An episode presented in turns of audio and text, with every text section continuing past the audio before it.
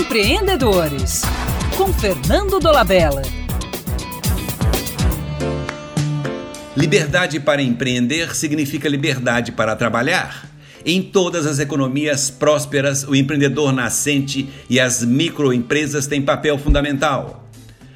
A medida provisória da liberdade econômica é o primeiro grande passo para oferecer às startups e microempresas condições para que sejam protagonistas da economia. Elas são a principal arma no combate à pobreza e o desemprego. No Brasil é comum a falsa percepção de que as micro e pequenas empresas sofrem de anomalia congênita e só as grandes têm importância. Famílias querem que os filhos sejam contratados por grandes empresas e fiquem longe das micro.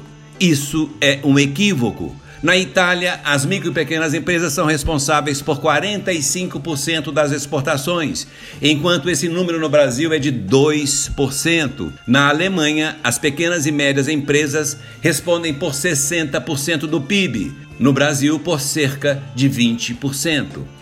Isso apesar das micro e pequenas empresas aqui representarem 99% do número de empresas e gerarem 52% dos empregos formais.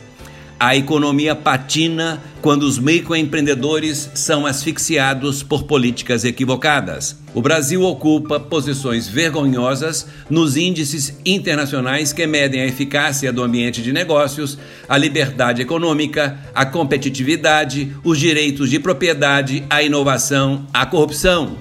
O Brasil é o paraíso das grandes empresas. Governos devem estimular o empreendedorismo da sociedade civil, a única que tem competência e recursos para gerar riqueza econômica. Criado o arcabouço legal e institucional, governos devem cair fora. Somente assim empreendedores surgirão em cada família, em cada bairro, nas universidades e nas comunidades da base da pirâmide. Até mais e um abraço do Fernando Dolabella.